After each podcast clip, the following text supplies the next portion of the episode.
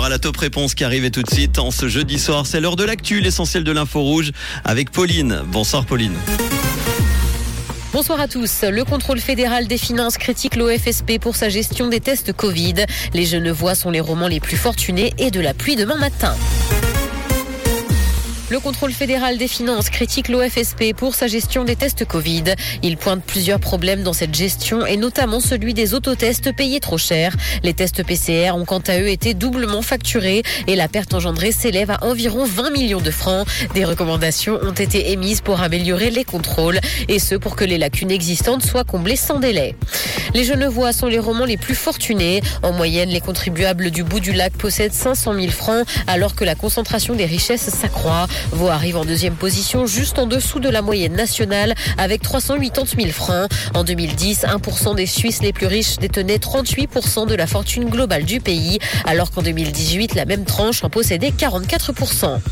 Dans le canton de Vaud, on espère en station que le redout ne gâchera pas la fête. Si les réservations sont bonnes et la clientèle surtout suisse, les prévisions météo inquiètent. Et ce alors que le mois de décembre a débuté sous la neige et des températures polaires.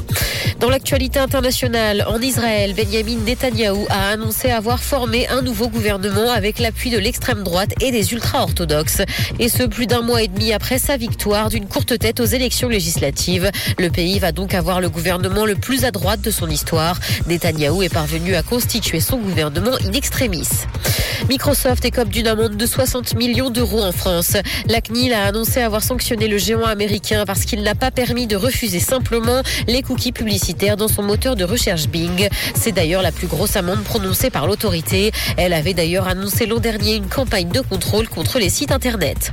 La cause de la mort de Charles Bidin est connue. La comédienne de 32 ans a succombé suite à une septicémie à cause d'une bactérie. Elle est présente dans la gueule des chats et des chiens et peut également se développer dans la bouche des êtres humains. Les personnes souffrant de maladies auto-immunes, comme c'était le cas de l'actrice sud-africaine, y sont particulièrement sensibles. Elle est décédée le 29 août dernier. Le ciel sera couvert demain matin et de la pluie est également attendue. Côté température, le mercure affichera 9 degrés à Montreux et Carouge, ainsi que 11 à Genève et Palinges. Bonne soirée à tous sur Rouge. C'était la météo, c'est Rouge. Merci beaucoup Pauline. Retour de l'info tout à l'heure en fin d'émission à 19h.